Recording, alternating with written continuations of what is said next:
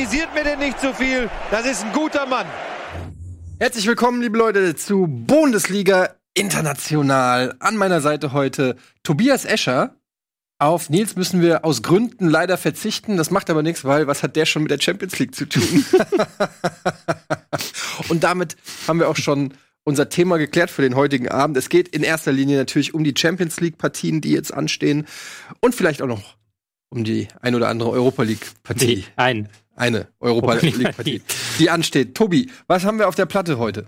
Ja, die Champions League haben wir auf der Platte. Die findet statt in dieser Woche. Ähm, zwar ohne deutsche Beteiligung, zum ersten Mal seit vielen Jahren wieder kein deutsches Team im Viertelfinale. Aber es gibt auch ein paar Partien, die man auch nochmal auch aus deutscher Brille vielleicht würdigen kann. Zum Beispiel Liverpool gegen Porto, wo ja Jürgen Klopp noch ähm, durchaus beteiligt ist. Ja. Für Liverpool natürlich so eine Sache, in beiden Wettbewerben, also ich sage jetzt mal national, die Meisterschaft als auch die Champions League, da könnte, ähm, das könnte für Liverpool eine überragende Saison werden und Jürgen Klopp könnte wahrscheinlich für alle Ewigkeiten zu einer unsterblichen Persönlichkeit werden in Liverpool. Sie können aber auch noch alles verlieren. Ja, also sie haben einen Druck auf ihrer Seite, sagen wir es jetzt mal so. Also sie müssen halt ähm, aktuell jedes Spiel gewinnen und jedes Spiel performen, äh, gerade in der Liga. Das ist für die Champions League vielleicht gar nicht so schlecht. Man erinnert sich an die Diskussion, die wir dann vor ein paar Jahren hatten mit den Bayern, ähm, die ja dann schon Meister waren und dann, ob das auf die Champions League ausschlägt. Mhm. Ähm, bei Liverpool ist es jetzt so, dass die jedes Spiel ähm, gewinnen müssen, weil einfach City so stark ist. Sie haben zwei und Punkte, muss man kurz sagen, sie haben zwei Punkte Vorsprung in der Liga, ähm, aber Man City hat ein Spiel weniger und man und ein relativ, ich will nicht sagen leichtes Restprogramm, aber ein Restprogramm, wo man City durchaus auch zutraut, dass sie keine Federn mehr lassen. Ja. Ähm, in der Champions League ist das, glaube ich, dann fast schon positiv, ähm, weil du dann immer mit einer ähm, mit einer richtigen Einstellung reinkommst. Du weißt halt, ähm, das ist ein Wettbewerb, das ist nicht jetzt der Fokuswettbewerb, sondern wir wollen die eigentliche Liga gewinnen. Das hat der Klopp auch intern mehr als deutlich gesagt. Aber du kannst halt in der Champions League dann im Zweifelsfall noch, ist ein nettes Trostpflaster, sagen wir mal so.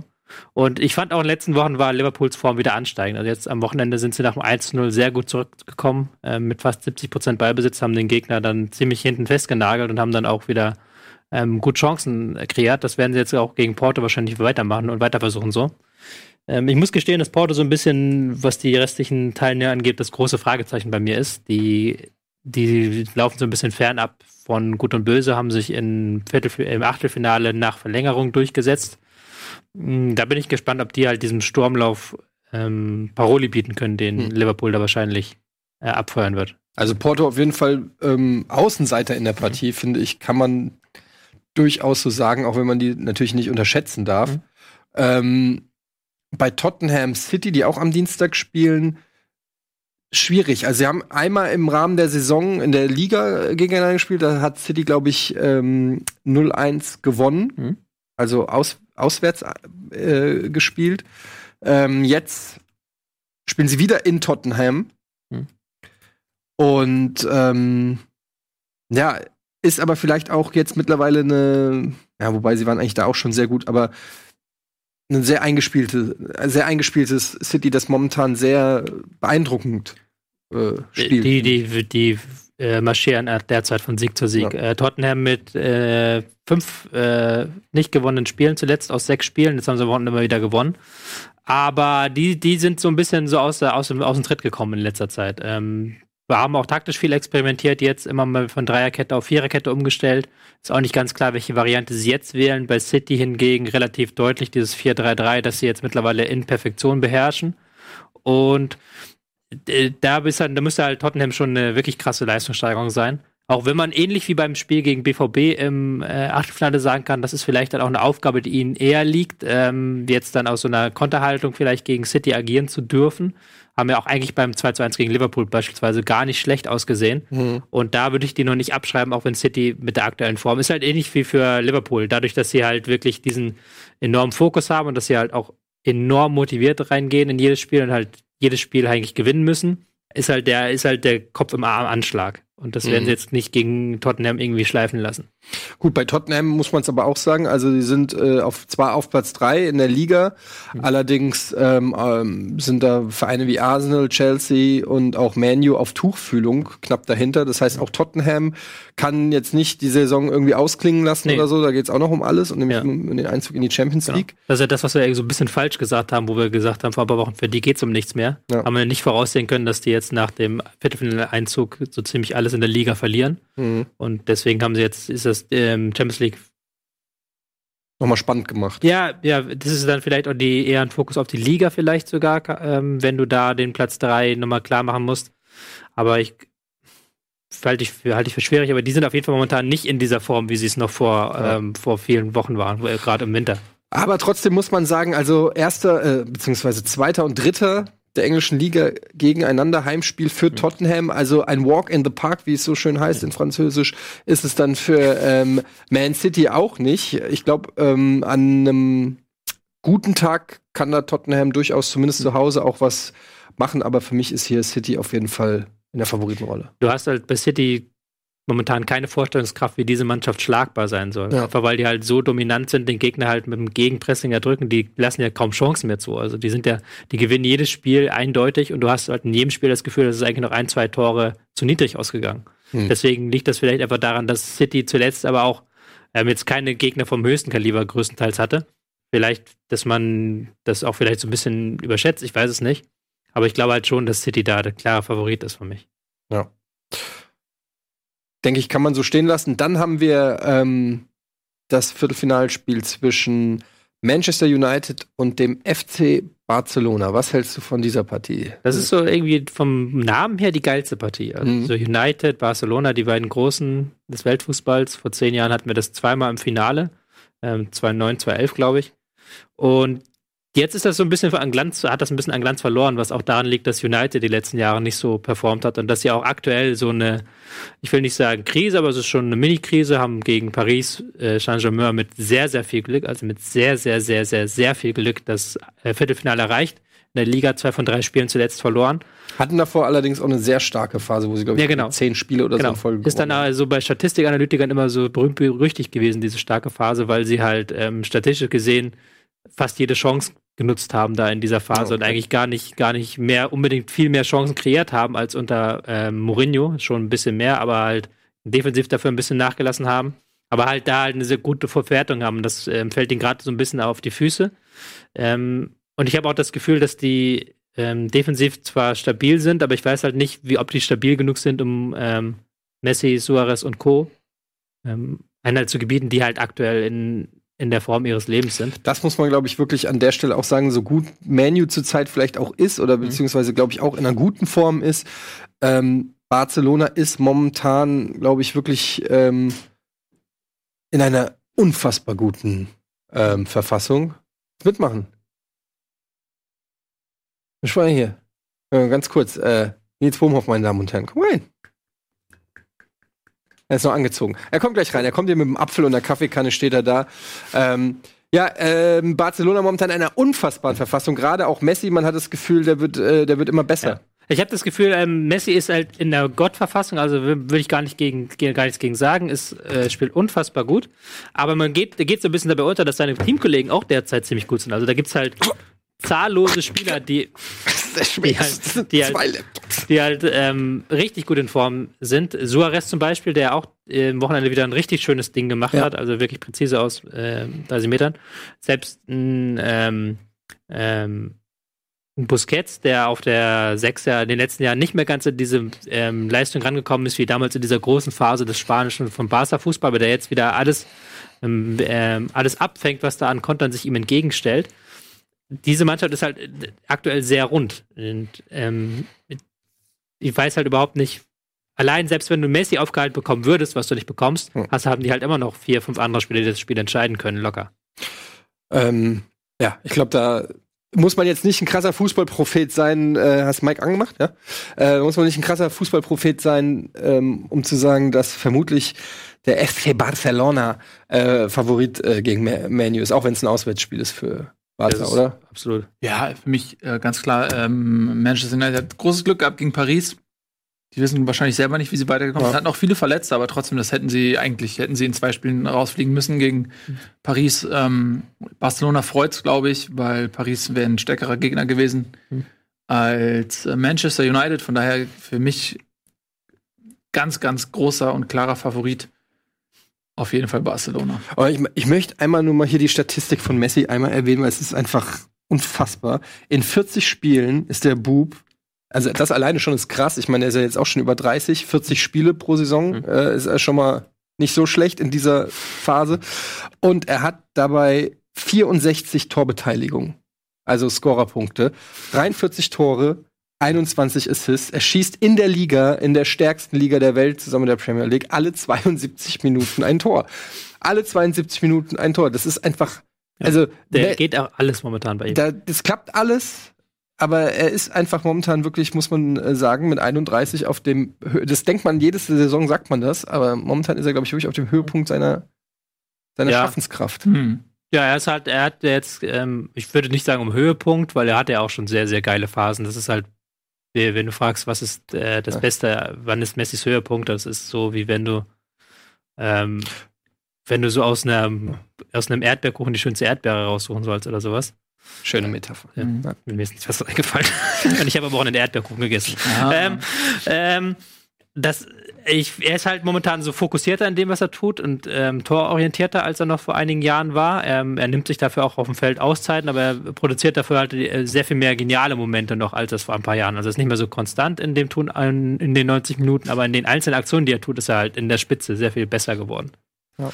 Also für mich klarer Favorit Barcelona. Die sind auch momentan in der Form, in der sie jetzt sind, so ein bisschen Champions League Favorit mit leichten Fragezeichen über die Defensive. Da sind sie sehr viel auf äh, individuelle, die sind ja auf individuelle Klasse ganz abgerichtet und auch defensiv. Und wenn dann mal ein Gegner kommt, der dann eine andere Hausnummer ist offensiv, bin ich gespannt, wie sie dann dagegen halten. Zum Beispiel gegen City, wenn die da ihr ähm, offensives System Das aufbauen. wäre, glaube ich, ein richtig interessantes. Kann das passieren, Ich Champions glaube, ich League-Finale? glaube nicht, oder? Also Champions League Finale, das sind, die schon, Halbfinale. sind die jetzt schon die ausgelost? sind doch die ähm, Halbfinals? ausgelost. Ähm, Dann mal- die- Dann Liverpool auf Man City. haben- ich glaube, ja, ich glaube Liverpool, Man City und dann wäre das andere dann. Barca Juve. Hm. Beziehungsweise, da kommen wir jetzt erstmal zu. Amsterdam gegen Juve wäre nämlich noch die letzte, das letzte ausstehende Viertelfinale. Ähm, wie seht ihr das? Auch da, wobei man, also auf dem Papier würde man natürlich sofort sagen Juventus, Nee. wobei, wenn man sich anguckt, Wir haben es, Entschuldigung, dass ich unterbreche. Äh, Wir haben es gerade falsch gesagt. Also es ist ähm, Tottenham City gegen Ajax Juve.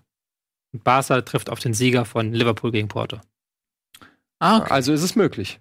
Im Finale, Finale, gegen ja. City. Genau. Ja. Aber es, ja gut, okay. Ähm, Entschuldigung. Das Nee, ich wollte nur sagen, normalerweise, wenn man liest Ajax gegen Juve, dann würde man vielleicht dazu äh, gehen und sagen, Juve klarer Favorit. Wenn man sich aber anguckt, wie Ajax zurzeit drauf ist, ähm, muss man sagen, ähm, wird vielleicht doch nicht so eindeutig. Nö, also man hat ja in der Vorrunde schon gesehen, als Ajax gegen die Bayern gespielt hat, da dachte man, das lag eher an der Schwäche der Bayern und weniger an der Stärke Amsterdams. Und ich glaube, da ähm, musste man dann spätestens im Duell mit Madrid auch die Meinung äh, ad acta legen, weil Ajax eine sehr, sehr starke Mannschaft hat. Die wird sich auflösen nach dieser Saison. Ähm, ein Delicht, ähm, ein äh, De Jong, ähm, zahlreiche andere Spieler werden bei internationalen Topclubs gehandelt. Also das ist wieder ein Umbruch für Ajax. Hm. Und äh, die sind aber in der derzeitigen Verfassung dieser Mannschaft echt wirklich bockstark. Ähm, ich sehe trotzdem Juventus als Favorit. Mhm. Ähm, nichts, nicht zuletzt wegen des Spiels gegen Atletico Madrid. Also da im Rückspiel haben die mich ähm, vollends überzeugt.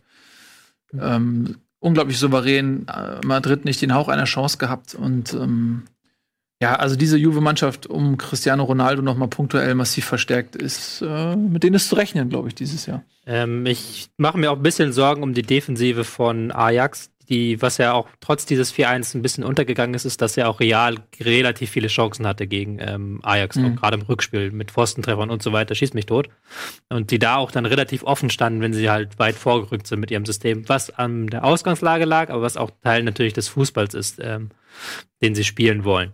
Und da ist natürlich Juventus nochmal eine Hausmarke mit Ronaldo vorne drin, aber auch mit den anderen Akteuren, die sie haben, ähm, die das dann ausnutzen können, gerade auch, weil sie taktisch sehr viel drauf haben. Also ich denke, die, die werden sich, ähm, Aleki wird sich ein bisschen was ausgedacht haben, um das System des Gegners zu entschlüsseln. Für mich ist da Juve deswegen der Favorit in diesem Spiel, obwohl ich es Ja. natürlich Ajax, wie glaube ich jeder, so ein bisschen Klar. gönnen würde. Ja, Ajax klar. ist halt so eine Mhm. schöne Geschichte.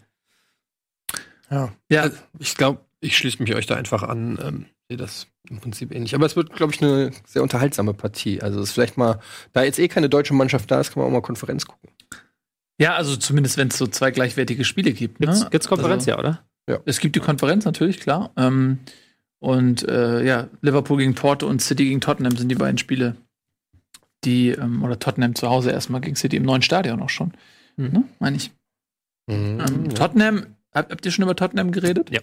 Tut uns leid, wir haben uns Nee, ist okay. Äh, ja, schon wir, rausgegeben. wir sind. Du bist, du bist ähm, quasi genau rechtzeitig gekommen zum Spiel der Woche. Benfica gegen Frankfurt.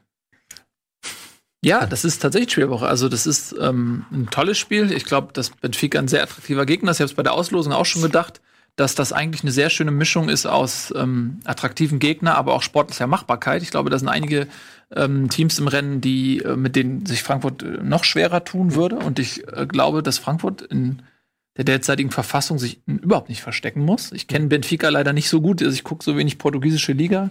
also, aber ähm, die sind auf, auf jeden Fall. Ähm, ich gucke gerade mal hier. 1, 2, 3, 4, 5, 6, 7, 8, 9, 10, 11, 12, 13. Also auch seit 13 Spielen, glaube ich, ungeschlagen.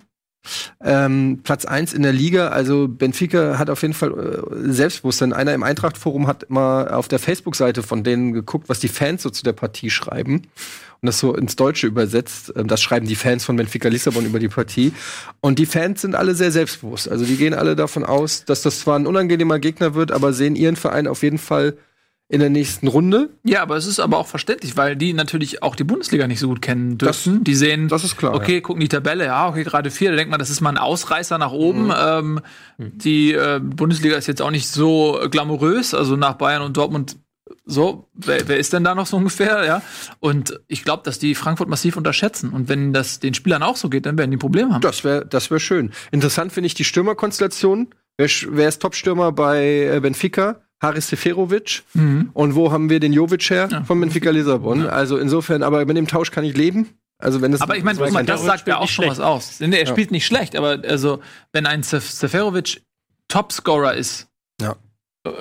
Und Seferovic, sogar der Liga. selbst wenn er einen Sprung gemacht hat noch, ne, das sagt aber auch dann ein bisschen was über die Qualität der portugiesischen Liga aus. Und wenn er dann auch im Sturm von Benfica unangefochten ist, Ich fand ihn aber schon immer gut. Der hat da dann nochmal einen Sprung gemacht. Der war ja schon Man muss natürlich sagen, kombinationsstark. der hat- Abschluss hat er einen Sprung gemacht, das stimmt. Also er ist momentan tatsächlich der äh, Torjäger der Liga.